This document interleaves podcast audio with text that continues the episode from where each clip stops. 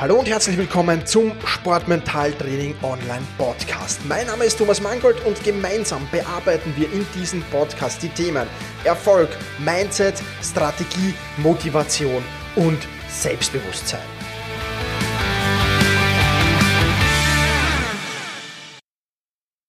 Hallo und ein herzliches Willkommen zur 96. Folge des Sportmentaltraining Podcasts. Mein Name ist Thomas Mangold und ich freue mich sehr, dass du mir auch heute wieder dein Ohr leist. Heute die Frage, wie gehe ich mit eigenen Erwartungen im Wettkampf um, die ich via Mail zugesandt bekommen habe. Und ähm, ja, das ist halt die Schlüsselfrage im Sportmentaltraining oder eine der Schlüsselfragen zumindest im Sportmentaltraining. Wie gehe ich mit den eigenen Erwartungen im Wettkampf um? Und wenn ich das, diese Frage dann noch ein wenig weiterführen darf, wie ich, gehe ich mit meinen Gedanken im Wettkampf um? Weil darauf führt es ja hinaus. Die Erwartungen sind das eine, aber die Erwartungen äh, münden dann irgendwie in Gedanken im Wettkampf. Ja, das können jetzt positive Gedanken sein natürlich, das können aber auch negative Gedanken sein, wenn ich dabei bin, mein Ziel nicht zu erreichen.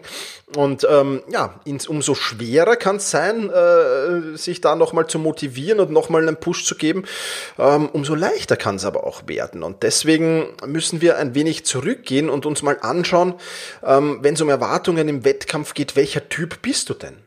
Ja, welcher, welcher Typ bist du? Und da kannst du durchaus nicht alle unter, über einen Kamm scheren. Das funktioniert einfach nicht. Ja. Es gibt halt für mich äh, drei Arten von, oder fast vier Arten eigentlich sind vom, vom, von, von Typen, ähm, die du, wo du darunter fallen kannst. Und da musst du dir mal überlegen, zu welchem Typ gehörst du denn. Ja, es gibt es vielleicht Menschen oder, oder Athleten, die brauchen zehnmal so hohe Ziele, als sie erreichen können. 10x, ja, zehnmal so hoch. Ja. Das heißt, die wissen vielleicht sogar im Hinterkopf, dass sie diese Ziele nicht erreichen müssen, aber die müssen sich diese zehnmal so hohen Ziele setzen, um eben dann trotzdem Erfolg zu haben und trotzdem tolle Ergebnisse einzufahren, die für sie dann aber auch toll sind. Ja, das ist eine eigene Methode, sind nicht viele Menschen, die das brauchen, aber es gibt welche. Dann gibt es den Typen, der braucht realistische Ziele. Ja, der muss ganz genau wissen, ja, dieses Ziel ist vielleicht nicht einfach zu erreichen, aber wenn ich mich genug anstrenge und wenn ich mich genug bemühe und wenn ich wirklich eine gute Leistung bringe, dann kann ich dieses Ziel realistischerweise erreichen. Ja. Dann gibt's Menschen, die brauchen kleine Ziele. Ja. Der braucht ein kleines Ziel, wo er weiß, das erreicht er ziemlich sicher, um dann über dieses Ziel hinauszuschießen. Ja. Auch die Menschen gibt's und dann gibt's halt Menschen, die brauchen eher Prozessziele statt Ergebnisziele. Ja, was ist der Unterschied zwischen Protest, Prozessziel und Ergebnisziel? Ergebnisziel hatten wir übrigens auch schon eine Podcast-Folge dazu. Äh, Ergebnisziel ist einfach, ja, ich will, ich will den Marathon unter drei Stunden erreichen. Ja, oder ich will, ich will ähm, in diesem und diesem Bewerb gewinnen. Ja, all das können Ergebnisziele sein. Prozessziele hingegen sind eher Ziele, wo ich mich ja sehr, sehr genau auf den Prozess fokussiere. Ja, das heißt, ähm, ich will vielleicht jetzt nicht, im, im, wenn, wenn, wenn wir das Skifahren als Beispiel hernehmen, ich will nicht äh, Erster werden, sondern, das wäre ein Ergebnisziel, sondern ich will ganz besonders das Prozessziel, meine Schwünge zu verbessern. Ich will in diesem Slalomdurchgang voll mich auf meine Schwünge fokussieren und die schön durchziehen und die dann wirklich verbessern und verbessern. Das wäre ein Prozessziel. Ja. Oder was ich auch oft mache, wenn, wenn, wenn, wenn, wenn Klienten zu mir kommen und besonders, ja, besonders verkrampft sind auf ein Ziel, sage ich, okay, das Ziel ist noch ein bisschen entfernt. Nimm doch den nächsten Wettkampf her und setz dir als Prozessziel nur eine einzige Aufgabe, nämlich den Wettkampf wieder zu genießen. Das ist das Einzige. Ob du dann Erster wirst, Hundertster wirst, Tausendster wirst oder Zehntausendster wirst, tut absolut nichts zur Sache. Genieße einfach nur wieder deine Sportart. Überleg mal, warum du angefangen hast, weil dir das Ganze Spaß gemacht hat. Jetzt bist du verkrampft. Ja? Mach dir keinen Spaß mehr im Großen und Ganzen. Genieße es einfach wieder nur. Und bam, plötzlich schießen die Leistungen in die Luft und plötzlich, wow, unglaublich. Ja? Also das ist vielleicht, bist du eher der Prozesszieltyp oder bist du der Ergebniszieltyp.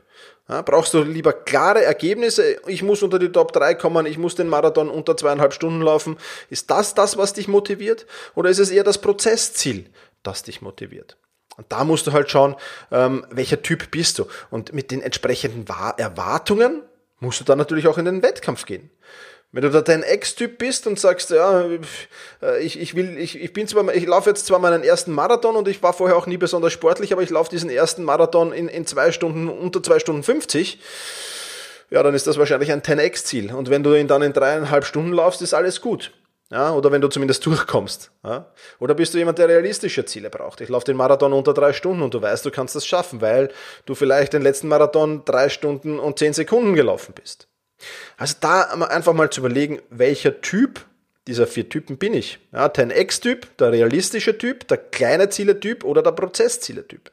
Was genau bist du? Und darauf musst du dann natürlich auch die Erwartungen im Wettkampf ausrichten. Auch klar. Aber spielen wir das Spiel jetzt ein wenig weiter noch. Ja, weil äh, deine Erwartungen, im, mit denen du in den Wettkampf gehst, ja, ähm, die äh, bestimmen ja dann auch die Stimme im Kopf, die mit dir spricht. Ja, nehmen wir den Marathon als Beispiel. Du bist äh, bei, bei Kilometer 10 schon zwei Minuten über deiner Zielzeit. Was wird dann passieren?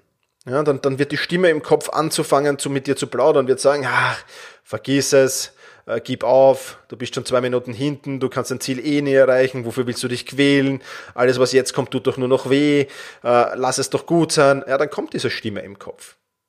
Und das Problem ist, wenn diese Stimme im Kopf kommt dann, und die negativ auf dich einplaudert, dann brauchst du entweder Methoden und Strategien, das äh, abzuschalten, ja, das, das funktioniert, da gibt's Übungen dazu. Ja, wenn du in der Sportmentaltraining Masterclass bist, dann äh, schau dir einfach mal die Gedankenstoppübung im Übungsbereich an. Ja, da gibt's was dazu, was du machen kannst. Das ist übrigens nur eine Übung, gibt mehrere. Ja, der unsichtbare Helfer könnte eine andere sein. Ja, aber da gibt's Übungen dazu, um den abzuschalten. Fakt ist aber, wenn du den nicht schaffst abzuschalten, wenn du die, wenn, wenn, wenn diese Stimme im Kopf, vor allem die negative Stimme, die positive ist ja gut, ja, die positive passt schon, aber die negative Stimme im Kopf, ja, das, das, das, das Teufel sozusagen, ja, äh, oder der innere Schweinehund, ähm, und, und wenn der zu laut mit dir spricht, und wenn der ständig auf dich einredet, dann ist das Problem, dass du nie in den Flow kommen wirst. Und in den Flow zu kommen, ist halt schon sehr, sehr wichtig, um erfolgreich zu sein. Und es gibt genug Menschen, die schon zwei Minuten bei Kilometer zehn hinten waren und trotzdem noch ihr Ziel erreicht haben. An dem wird es nicht scheitern. Das wird jetzt nicht das große Problem sein. Das Problem ist, dass die Erwartungen dann möglicherweise schon bei Kilometer 10 nicht erfüllt werden und die negative Stimme im Kopf immer lauter und lauter und lauter wird und immer mehr auf dich einspricht. Und das ist das Problem dahinter. Ja. Ähm, innere Schweinehund äh, stummschalten gibt es übrigens auch einen Kurs in der, in der Sportmentaltraining Masterclass, wie du, was du da tun musst, um diesen inneren Schweinehund, äh, der dich da immer negativ beeinflussen will, um den äh, ja entweder klein zu machen, leise zu machen oder fast ganz abzuschalten. Das sind halt schon, schon wichtige Strategien, die du da mitnehmen kannst. Und deswegen die Erwartungen, mit denen du in den Wettkampf gehst, sind natürlich der eine Punkt, der wichtige Punkt, aber dann auch Strategien, dir zurechtzulegen, Methoden, die zurechtzulegen was tust du, wenn es jetzt mal im Moment gerade, ist auch nur eine Momentaufnahme dann, wenn es im Moment gerade schief läuft und wenn du nicht auf Erwartungskurs bist, was passiert dann? Auch da brauchst du natürlich Strategien und Methoden klarerweise, die sich da daran ansetzen und die dich vielleicht dann doch noch dazu bringen, die Erwartungen zu erfüllen. Und das ist ein wirklich, wirklich wichtiger Punkt. Das soll's für diese Podcast-Folge gewesen sein. Ich sag vielen Dank fürs Zuhören, push your limits und überschreite deine Grenzen.